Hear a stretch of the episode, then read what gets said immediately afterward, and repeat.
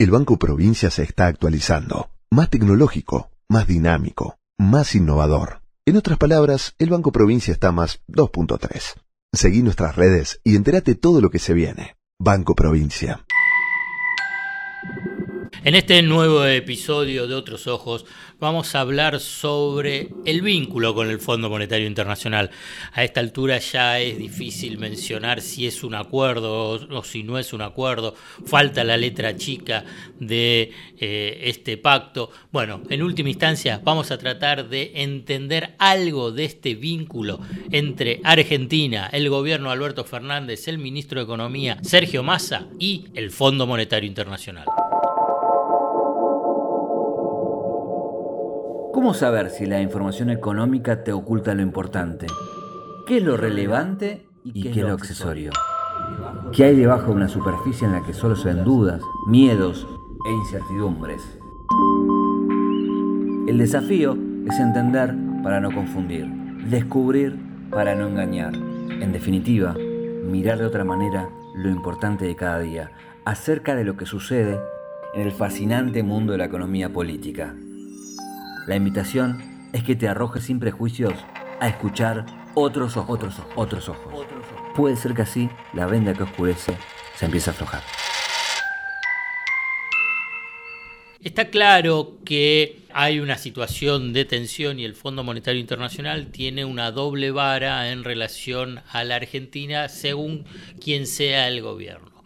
Cuando fue el gobierno de Mauricio Macri, el gobierno, la administración republicana de Donald Trump directamente le dijo, denle todo lo que hay que darle para que pueda ganar las elecciones y sostener la economía que se estaba cayendo uno puede decir en forma vulgar, a trozos el periodo de Macri, los últimos dos años de Macri, para evitar precisamente un descalabro de eh, las variables económicas. Y bueno, fue un fiasco monumental, histórico del Fondo Monetario Internacional y obviamente también del gobierno de Macri. ¿Por qué digo esto? Bueno, fueron 45 mil millones de dólares de un total de 57 mil millones de dólares que fueron desembolsados a la Argentina y cómo entraron, se fueron porque financiaron precisamente la salida de los capitales especulativos, además de la dilapidación de millones de dólares en el mercado eh, local a diferencia de ese alineamiento de la administración republicana del gobierno de Estados Unidos,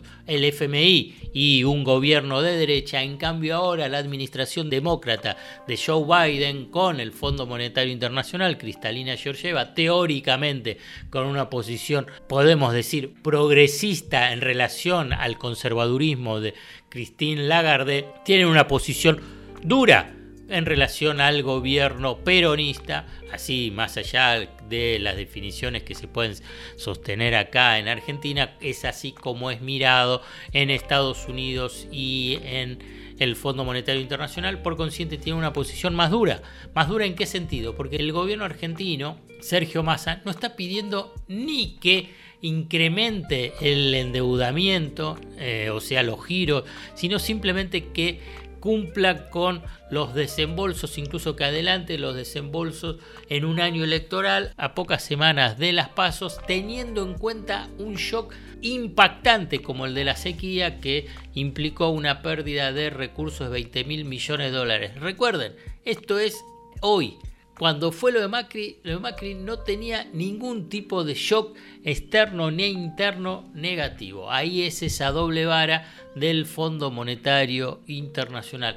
Creo que a partir de una decisión política. Todo en última instancia tiene decisión política en relación a lo que son los acuerdos con el Fondo eh, Monetario Internacional. Entonces, eh, uno que puede decir, bueno, en términos políticos el fondo no quiere que haya un descalabro. Ahora bien, tampoco descalabro económico, político y social. Ahora bien, tampoco hay de apoyo al gobierno de Alberto Fernández o de, si quieren, la coalición peronista en relación a tratar de despejar incertidumbres financieras y cambiarias. Bueno, el Fondo Monetario Internacional, por el contrario, es profundamente perturbador. Fíjense que hubo una suerte de una sucesión de tweets tanto del gobierno eh, argentino y el Ministerio de Economía y del Fondo Monetario Internacional donde, ¿qué es lo que decían? que habrían llegado a un acuerdo sobre los objetivos y parámetros centrales que serán la base para un Staff Level Agreement.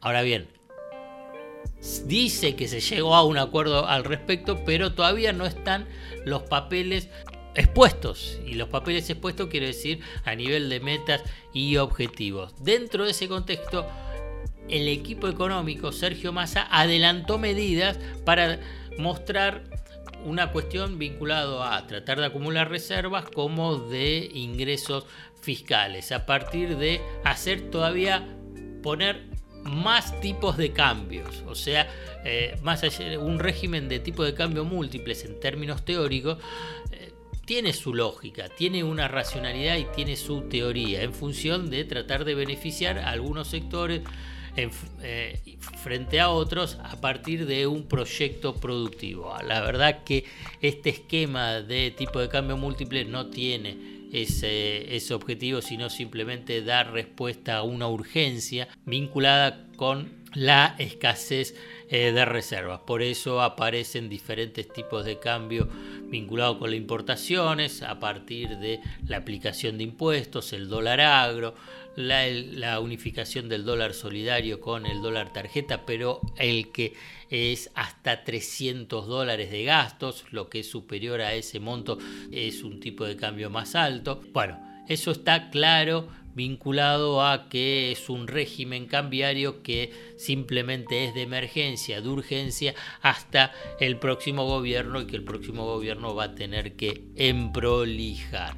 Bueno, ¿qué pasa? Me parece me voy a concentrar en un aspecto que es el tema de los vencimientos, porque estamos hablando e insistiendo en más de una oportunidad que uno de los nudos centrales y muy de, profunda inestabilidad es la escasez de dólares en el Banco Central, o sea, de reservas. Sí, sí, Argentina tiene que cumplir con los pagos previstos de vencimientos de capital e intereses al Fondo Monetario Internacional, hace una situación de mayor estrés vinculado con las reservas. Por eso es tan importante el monto de los desembolsos, si se llega a un acuerdo y en qué momento se producen esos desembolsos del Fondo Monetario Internacional. ¿Para qué?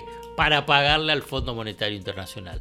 Argentina tiene vencimiento de capital e intereses con el Fondo Monetario Internacional entre julio del 2023 y diciembre del 2023 por 8.600 millones de dólares. Y si se incorpora el pago ya realizado en junio de este año, para evitar caer en atrasos, el total alcanza 11.300 millones de dólares. Por eso es muy importante ver cuál va a ser ese monto final de desembolsos comprometidos por el Fondo Monetario Internacional, en el sentido de que va a adelantar, según lo que dijo Sergio Massa, en agosto y en noviembre. ¿Va a ser el total de 11.300 millones o va a ser menos?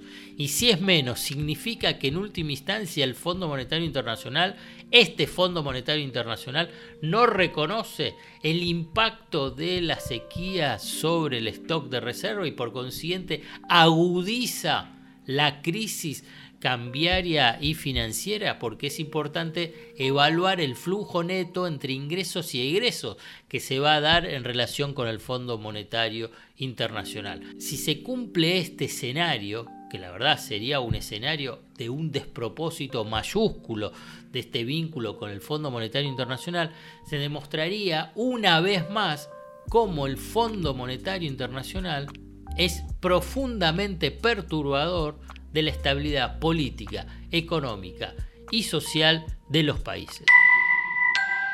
El Banco Provincia se está actualizando, más tecnológico, más dinámico, más innovador. En otras palabras, el Banco Provincia está más 2.3. Seguí nuestras redes y entérate todo lo que se viene. Banco Provincia. Hasta acá llegamos hoy. Otros ojos te propone escuchar algo diferente para entender algo diferente del torbellino de noticias diarias que nos atraviesa en el mundo de la economía política. Hasta el próximo episodio.